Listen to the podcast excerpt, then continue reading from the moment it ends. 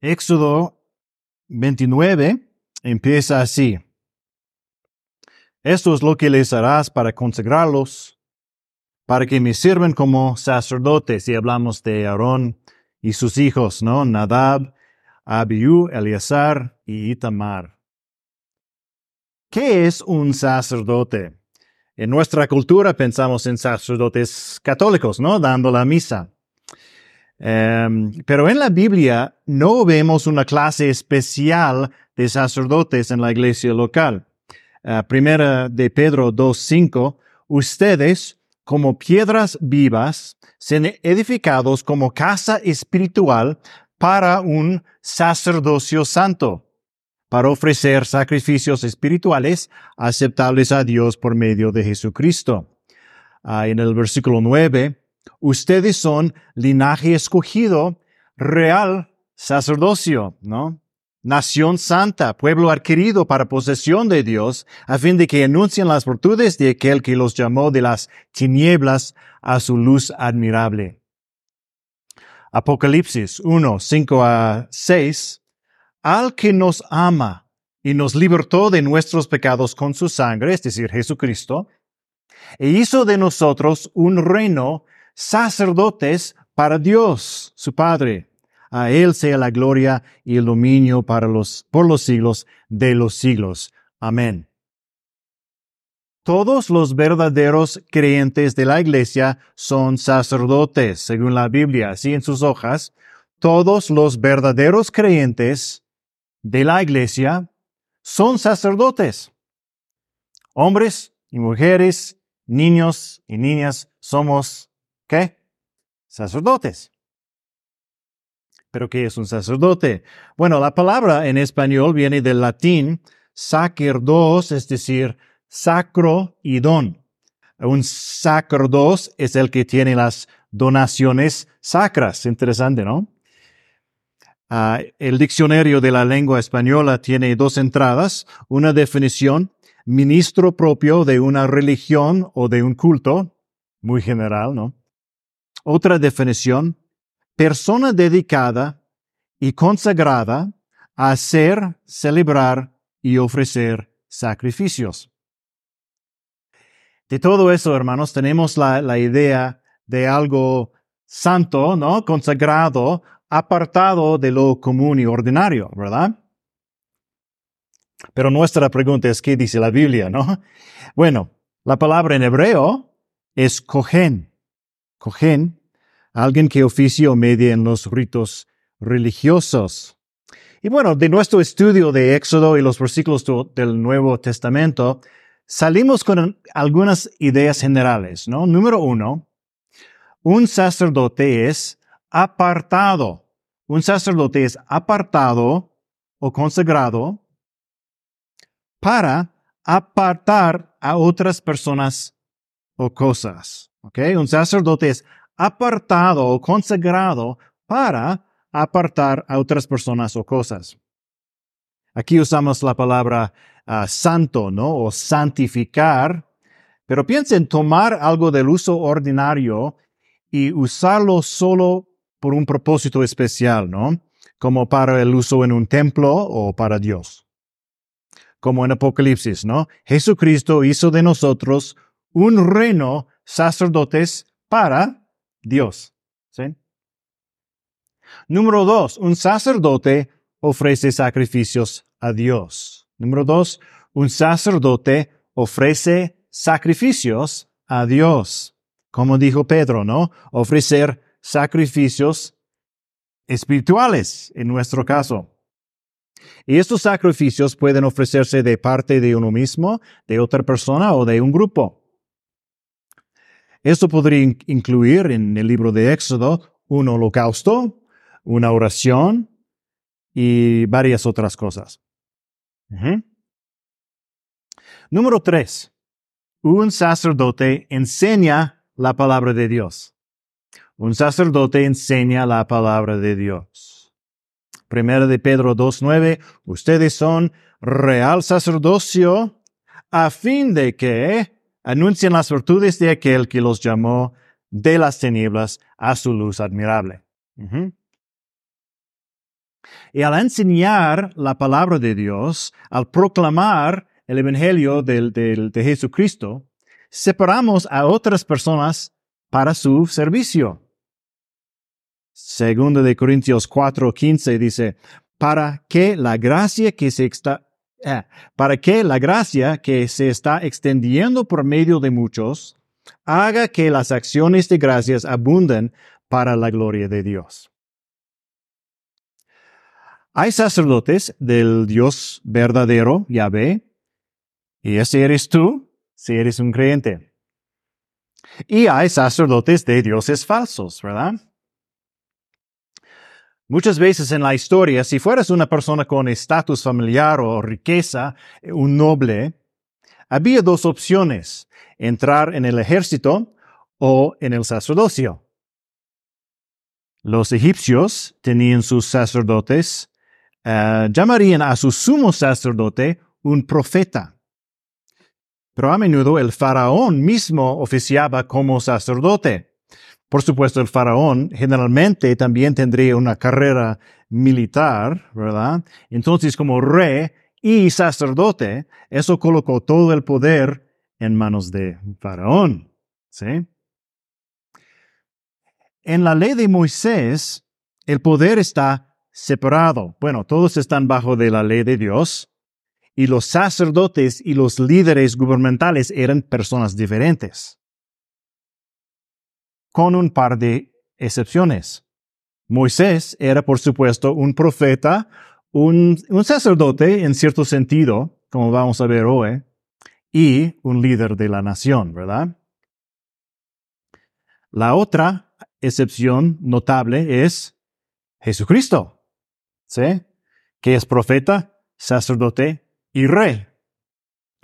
Si todo el poder está en manos de un humano pecador, esto es algo malo, ¿no?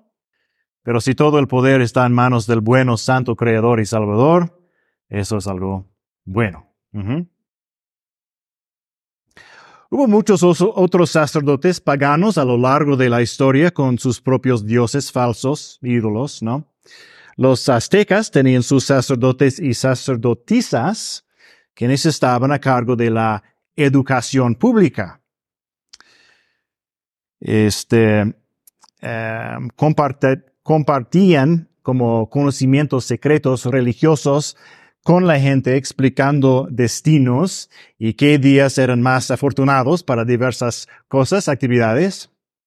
Si sabes un poco sobre los calendarios aztecas, sabes que había dioses para cada día del año y cada año también. Y cinco días de mala suerte cada año y más y más y más así. Y por supuesto oficiaban en los templos de sus varios dioses.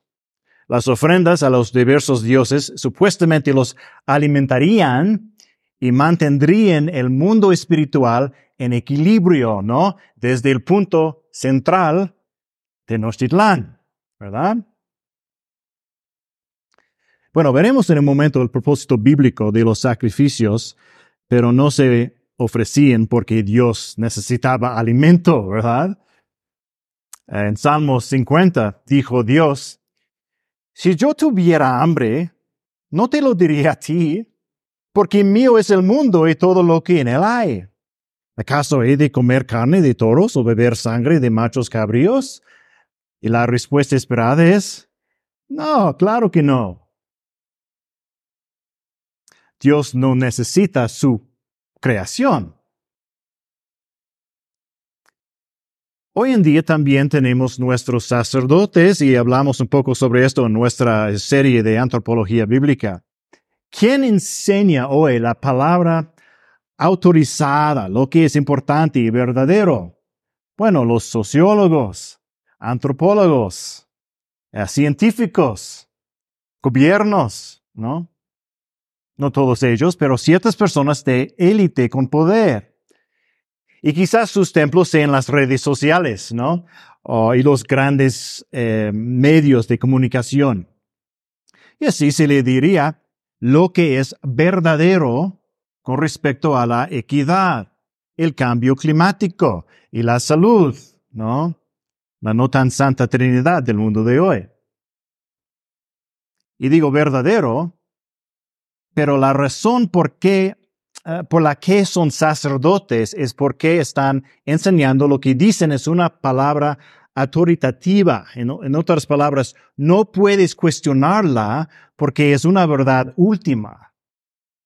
¿Entiendes? No hay lugar para debatir y buscar la verdad porque las autoridades han hablado. ¿Sí? No cuestiones lo que dicen, es una religión y los líderes religiosos son los que organizan manifestaciones, días especiales en el calendario, ¿no? O meses especiales ah, y hashtags, ¿no? Y tienen sus profetas y libros sagrados y conocimiento eh, secreto, ¿no? Religioso. Y, y debemos creer en nuestro corazón y confesar con nuestra boca o con nuestra cuenta de redes sociales. Y luego vayan y hagan discípulos. Una otra religión, pero no de Cristo. Y así una vez más son los sacerdotes los que están enseñando en la escuela pública, cuando no enseñan a buscar la verdad, sino solo a aceptar sin cuestionar lo que dicen los expertos, ¿no? En ciertos temas. Bueno, esa es mucha introducción, pero quiero que vean el contraste entre los sacerdotes del mundo, ya sean las, los aztecas, católicos o seculares, y los sacerdotes bíblicos, ¿sí? Bueno, la palabra de Dios se transmitió a través de las familias en la Biblia. En cierto sentido, Adán pudo haber sido el primer sacerdote. Ah, pero leemos acerca de los sacrificios de su hijo, ¿cómo se llama? Abel, ¿no? En Génesis capítulo 4. Em, bueno, el nuevo padre de la humanidad, Noé, actúa como sacerdote en Génesis capítulo 9.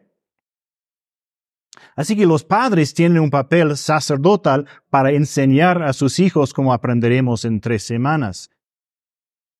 Pero Dios también le dio a Israel un grupo especial de sacerdotes dedicados al servicio en el tabernáculo, Aarón y sus descendientes. Pero esas personas primero necesitarían ser santificadas, ¿no? Consagradas. Y lo que vamos a ver en Éxodo 29 es una especie de, cadena de santidad. Las cosas y las personas son apartadas, consagradas, santificadas, y entonces esa santidad se transmite. Y así los sacerdotes pueden consagrar nuevos sacerdotes, ¿sí? Pero por el momento en Éxodo no hay sacerdotes nacionales. Entonces Moisés consagrará a los primeros sacerdotes. Y en los ah, versículos 1 a 35 más o menos tenemos la consagración de los sacerdotes. Y no vamos a leerlo todo, y de hecho hay aún más para leer, em, porque esta consagración realmente ocurrirá en Levítico capítulo 8. Y estos rituales son también anticipos de las ofrendas del pueblo que también ah, se encuentran en el libro de Levítico y algunas referencias cruzadas en sus notas. Pero aquí tenemos una ceremonia de siete días y si los nuevos sacerdotes estarán en el tabernáculo durante una semana. ¿Ok? Y esto es lo que va a pasar. Los hombres, Aarón y sus hijos, Primero serán lavados, luego vestidos, que estudiamos la, semana pasada, y luego el sumo sacerdote, en este caso, ¿quién? Aarón, fue ungido. Em, ¿Te acuerdas del aceite de unción especial del capítulo 30? Sus hijos también serán ungidos con aceite junto con unos de los sacrificios en el altar, el versículo 21, pero esta en el versículo 7 es una unción especial para el sumo sacerdote. Ahora, han venido al tabernáculo con un novillo o becerro, en la Reina Valera es lo mismo, y dos carneros, sin defecto. También en una cesta algunos tipos de pan sin levadura, toda de alta calidad. Y ahora comenzamos las ofrendas. Leamos sobre el novillo, empezando en el uh, versículo 10. Éxodo 29, 10. Entonces llevarás el novillo delante de la tienda de reunión, y Aarón y sus hijos pondrán sus manos sobre la cabeza del novillo. Matarás el novillo delante del Señor a la entrada de la tienda de reunión, en este caso es el tabernáculo. Tomarás de la sangre del novillo y lo pondrás sobre los cuernos del altar con tu dedo y derramas toda la sangre al pie del altar. Tomarás todo el sebo que cubre las entrañas, el lóbulo del hígado y los dos riñones, y el sebo que hay sobre ellos, y los ofrecerás quemándolos sobre el altar, pero la carne del novillo y su piel y su estiércol los quemarás con fuego fuera del campamento. Es ofrenda por el pecado.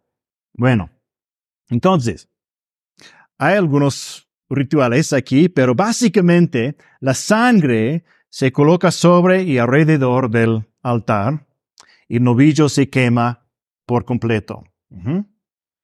¿Y qué clase de ofrenda es, esta? ¿Mande? Por el pecado, ofrenda por el pecado, ¿no? Así en sus hojas, ofrenda por el pecado. Recuerda, Aarón y sus hijos vienen a la casa de Dios, ¿no? Están sirviendo allí, ocupándose en las cosas de Dios. Están ofreciendo sacrificios por el pueblo, orando por ellos. Están enseñando la palabra de Dios. ¿Quiénes son? Bueno, son pecadores, ¿no? Enemigos de Dios, hacedores de ídolos y adoradores de ídolos gente como nosotros, ¿no? En nuestra naturaleza sin Cristo. Y van a caminar hacia la presencia del ser más santo, puro y poderoso. Merecen la muerte y morirán instantáneamente, ¿no? Pero Dios quiere una relación con su pueblo, debe castigar el pecado, sí, es perfectamente justo. Pero Dios también es perdonador. Así que Él proporciona un camino, ¿no? El camino del altar. El camino de la sustitución. El novillo muere en lugar de Aarón, en lugar de sus hijos. No pueden ayudar a otros hasta que su pecado sea quitado, ¿verdad?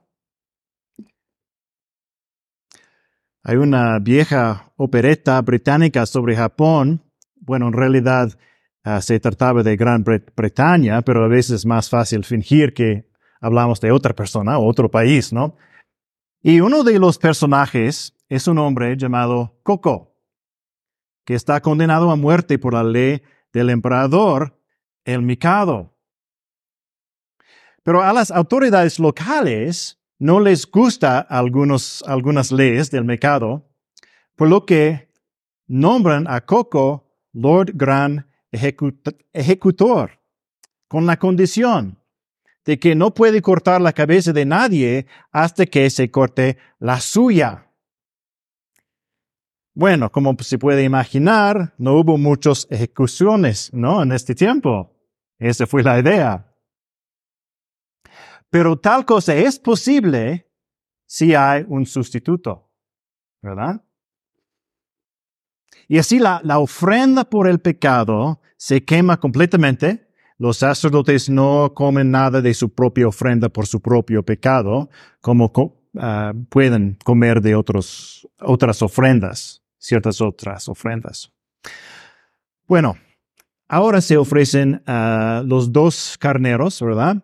entonces el segundo sacrificio es el primer carnero y lo llamaremos la ofrenda de la dedicación. La ofrenda de la dedicación es aroma agradable a Yahvé, um, el versículo 18. La ofrenda de la dedicación y finalmente tenemos la ofrenda de la consagración. La ofrenda de la consagración u ordenación. Um, el versículo 20, 26. Y había ciertas cosas que los sacerdotes podían comer de estos holocaustos. ¿okay?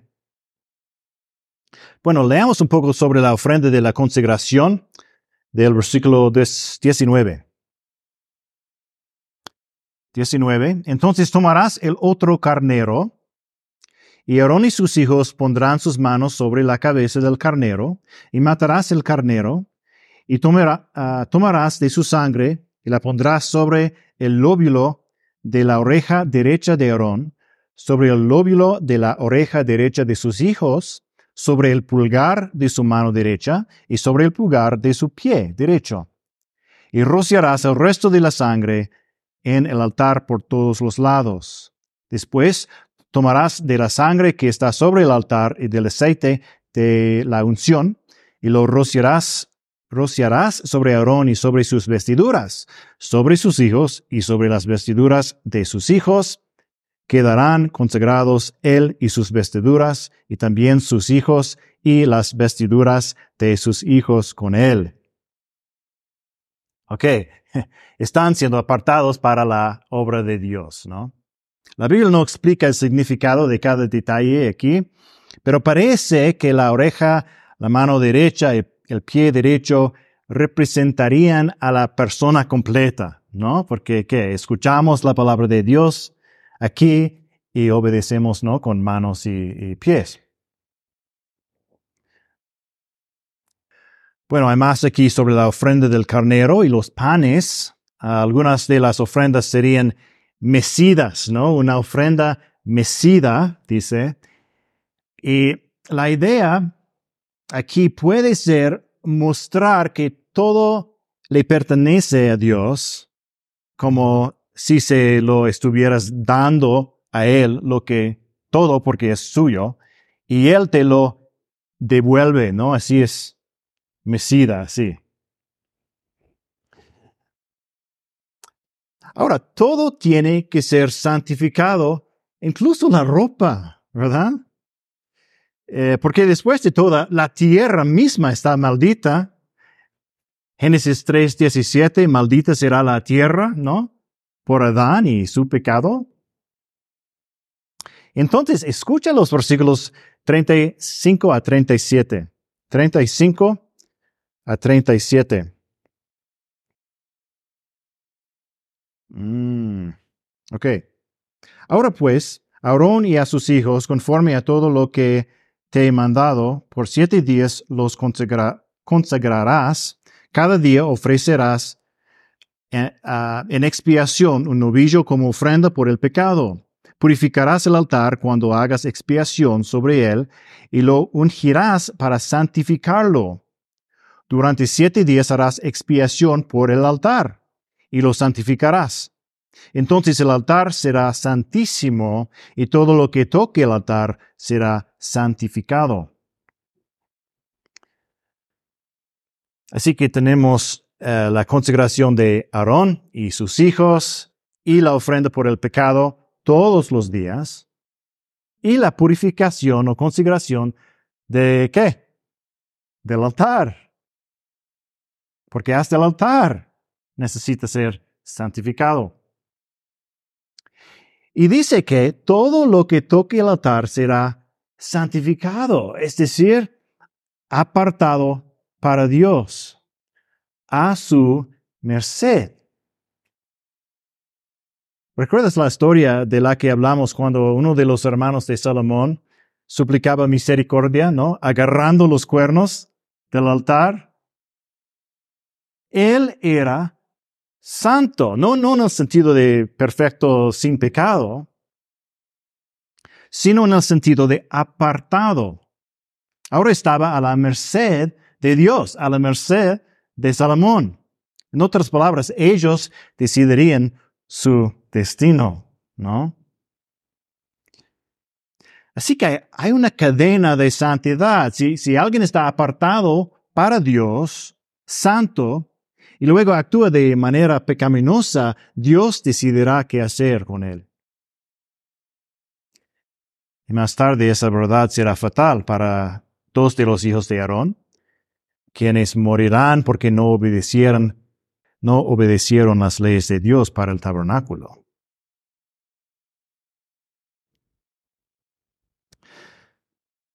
Bueno, ahora tenemos ah, las ofrendas diarias del tabernáculo, el servicio diario de los sacerdotes consagrados, em, el versículo 28, 38, ah, perdón.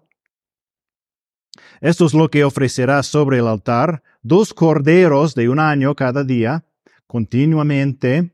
Ofrecerás uno de los corderos por la mañana y el otro cordero lo ofrecerás al atardecer y ofrecerás 2.2 litros de flor de harina mezclada con un litro de aceite batido, y para la libación un litro de vino con un cordero. Ofrecerás el otro cordero al atardecer, con él ofrecerás la misma ofrenda de cereal y la misma libación que por la mañana, como aroma agradable, una ofrenda encendida al Señor. Será holocausto continuo por las generaciones de ustedes a la entrada de la tienda de reunión delante del Señor, donde yo me encontraré con ustedes para hablar allí contigo. Por las generaciones de ustedes. Esta es una ofrenda permanente para todos los días del año, siempre, es decir, para siempre hasta su cumplimiento. Y así, ahora que el tabernáculo está consagrado y los sacerdotes están consagrados, ellos ah, comienzan su servicio para la gente. Y esto es un gran parte de ello, constantes ofrendas diarias. De los corderos. ¿Por qué? Bueno, somos indignos, ¿no? Como humanos. Todo lo que nos rodea es indigno, ¿Cómo puede Dios encontrarse con nosotros para hablar con nosotros? Él provee para nosotros, ¿no? Él ofrece un sustituto de la muerte que merecemos en nuestra pecaminosidad diaria. ¿Mm? Ahora, hay un cambio repentino en esta parte del capítulo. Recuerda, Moisés es quien dirige todos estos eh, eh, rituales, ¿no? Está consagrando a los sacerdotes para que ellos puedan consagrar a otras cosas y personas. Y entonces el capítulo dice, pondrás, harás, tomarás, purificarás a Moisés. Pero ¿cómo empieza el versículo 44? Sí, ¿verdad? Santificaré o consagraré, ¿no? Bueno, leemos del versículo 43. Ah, Allí me encontraré con los israelitas y el lugar será santificado por mi gloria. Santificaré la tienda de reunión y el altar. También santificaré a Aarón y a sus hijos para que me sirvan como sacerdotes. Habitaré entre los israelitas y seré su Dios. Y conocerán que yo soy el Señor, Jehová, Yahvé, su Dios, que los saqué de la tierra de Egipto para morar yo en medio de ellos. Yo soy Yahvé, su Dios. Hmm. Moisés no es el principio de toda la santidad, ¿verdad? Él es un pecador también. Es Dios que debe consagrar a su pueblo. El lugar será santificado por mi gloria. gloria. Solo esperen hasta el capítulo 40, hermanos. El próximo mes llegaremos. El lugar será santificado por mi gloria. Dios quita el pecado, Dios purifica lo inmundo. ¿Y cuál es el resultado? ¿Cuál es el objetivo? Habitaré entre los israelitas y seré su Dios. ¿Será este un conocimiento secreto conocido solo por el sumo sacerdote en el lugar santísimo? No, y conocerán que yo soy Yahvé su Dios, que los saqué de la tierra de Egipto para morar yo en medio de ellos. Yo soy Yahvé su Dios. Y así vamos llegando al cumplimiento de lo que está escrito en nuestra lona de Éxodo 6. ¿Sí? Los tomaré a ustedes por pueblo mío y yo seré su Dios. Y así cerraremos, cerraremos un círculo, ¿no? Dios pertenece a su pueblo y su pueblo le pertenece a Él. Están apartados para Él. Dios quiere vivir con su pueblo. Entonces Dios envió a su Hijo. ¿Sí? Su Hijo también fue ungido, no solo porque el Padre lo eligió, sino por ser quien era. Salmo 45, 7, hablando al Mesías, dice, Has amado la justicia y aborrecido la iniquidad. El Mesías perfecto, ¿no? Por tanto, Dios, tu Dios, te ha ungido con óleo de alegría más que a tus compañeros. Todas tus vestiduras están perfumadas con mirra, aloe y casia. Nuestro sumo sacerdote fue apartado para el servicio, santificado para servirnos a nosotros, su pueblo, dijo a Jesucristo mismo, y por ellos yo me santifico, para que ellos también sean santificados en la verdad. ¿Ves la cadena de la santificación? Otra vez, para que ellos también sean santificados en la verdad. Santificados en la verdad, por eso, por eso, hermanos, somos tan peligrosos para el mundo. No nos dejamos influir por las opiniones cambiantes del mundo, porque la palabra de Dios nunca cambia, ¿verdad? No podemos inclinarnos ante los expertos terrenales como si fueran la máxima autoridad, porque nuestra autoridad está en el cielo, más allá de este planeta. ¿Sí? Bueno, ningún sacrificio tuve que ser ofrecido por el, el Hijo de Dios. Él no tenía pecado, ¿verdad? No necesitaba ser purificado por sí mismo, era puro. Pero Él está ungido y vestido y apartado para el servicio. Y voluntariamente se sacrificó a sí mismo como el Cordero perfecto. Estos sacrificios en Éxodo y Levítico eran solo símbolos del verdadero sacrificio. Si Aarón iba a ser verdaderamente santificado, Dios tenía que hacerlo. Si Aarón iba a ser verdaderamente santificado, podría ser solo a través de Cristo mismo. Todos los salvos en el Antiguo Testamento, el Nuevo Testamento y hoy en día son salvos a través del sacrificio de Jesucristo. Amén. Hebreos 9 cuando Cristo apareció como sumo sacerdote de los bienes futuros, a través de un mayor y más perfecto tabernáculo, no, hecho con manos, es decir, no de esta creación, entró al lugar santísimo una vez para siempre, no por medio de la sangre de machos cabríos y de becerros, sino por medio de su propia sangre, obteniendo redención eterna. Porque si la sangre de los machos cabríos y de los toros, la ceniza de la novilla rociadas sobre los que se han contaminado, santifican para la purificación de la carne, cuanto más la sangre de Cristo, quien por el Espíritu Eterno él mismo se ofreció sin mancha a Dios, purificará nuestra conciencia de obras muertas para servir al Dios vivo. ¿Ves su propósito? Con su sacrificio somos hechos sacerdotes, purificados de obras muertas, inútiles, sin propósito, para servir al verdadero Dios vivo. Somos lavados, no con agua bendita de la fuente de bronce, sino por el mismo Espíritu Santo. ¿Sí? Tito 3.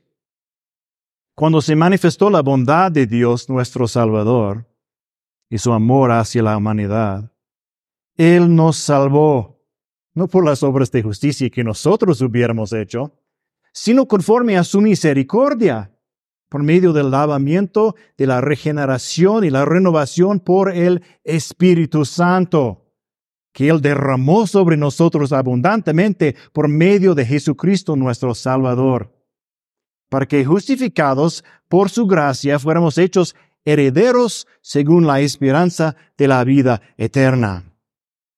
Sí tenemos esperanza de la vida eterna. Pero hay otro propósito, ¿no? Tenemos un ministerio ahora mismo en nuestras escuelas, en el mercado, en la calle, en el trabajo, en nuestra familia. Continuamos con uh, Tito 3. Palabra fiel es esta. Y en cuanto a estas cosas, quiero que hables con firmeza para que los que han creído en Dios procuren ocuparse en buenas obras. Estas cosas son buenas y útiles para los hombres.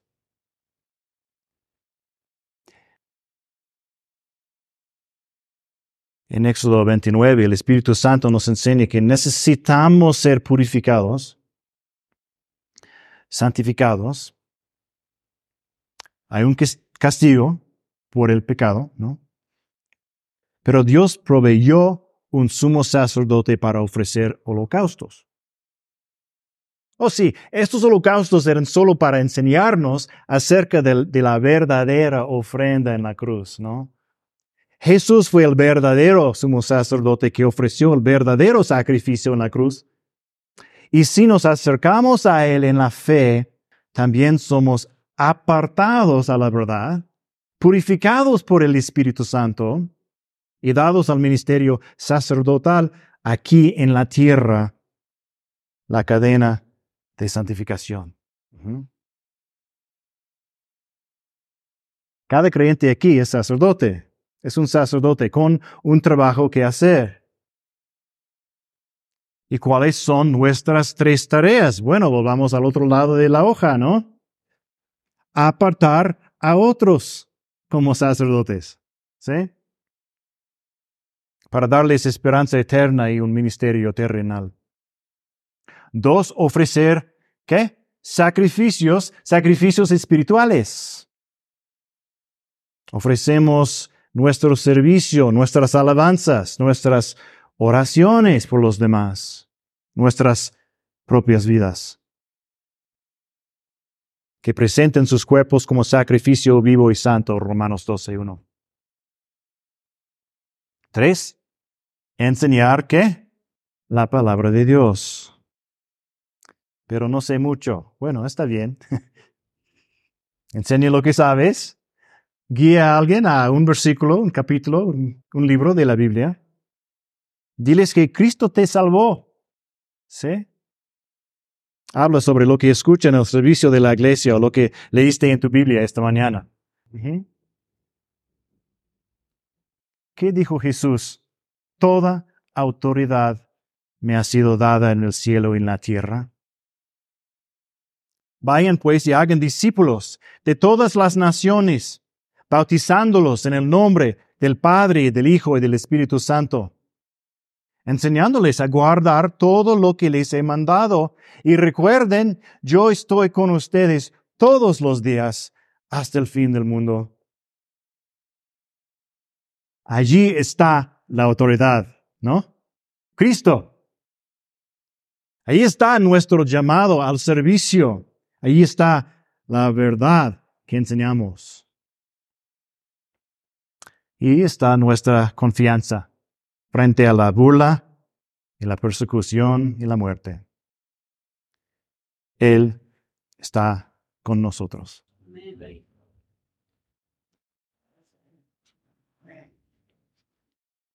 Nuestro hermano Edgar dirigió el servicio el último domingo de septiembre.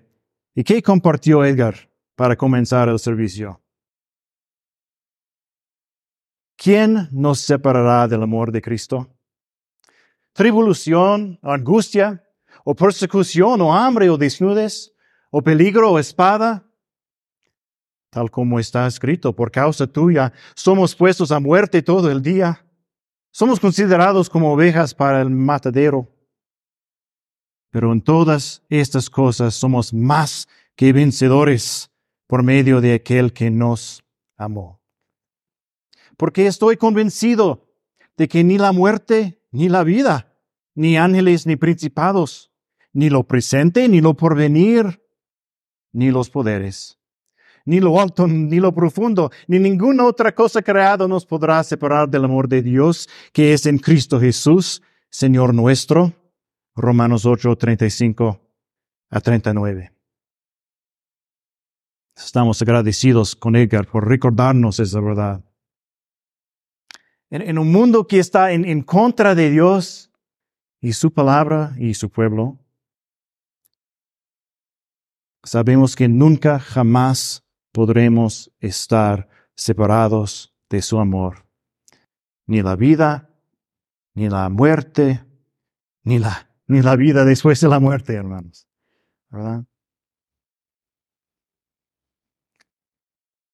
Conoceremos que Él es Yahvé, nuestro Dios, que nos libró del dominio de las tinieblas y nos trasladó al reino de su Hijo amado para morar, Él en medio de nosotros.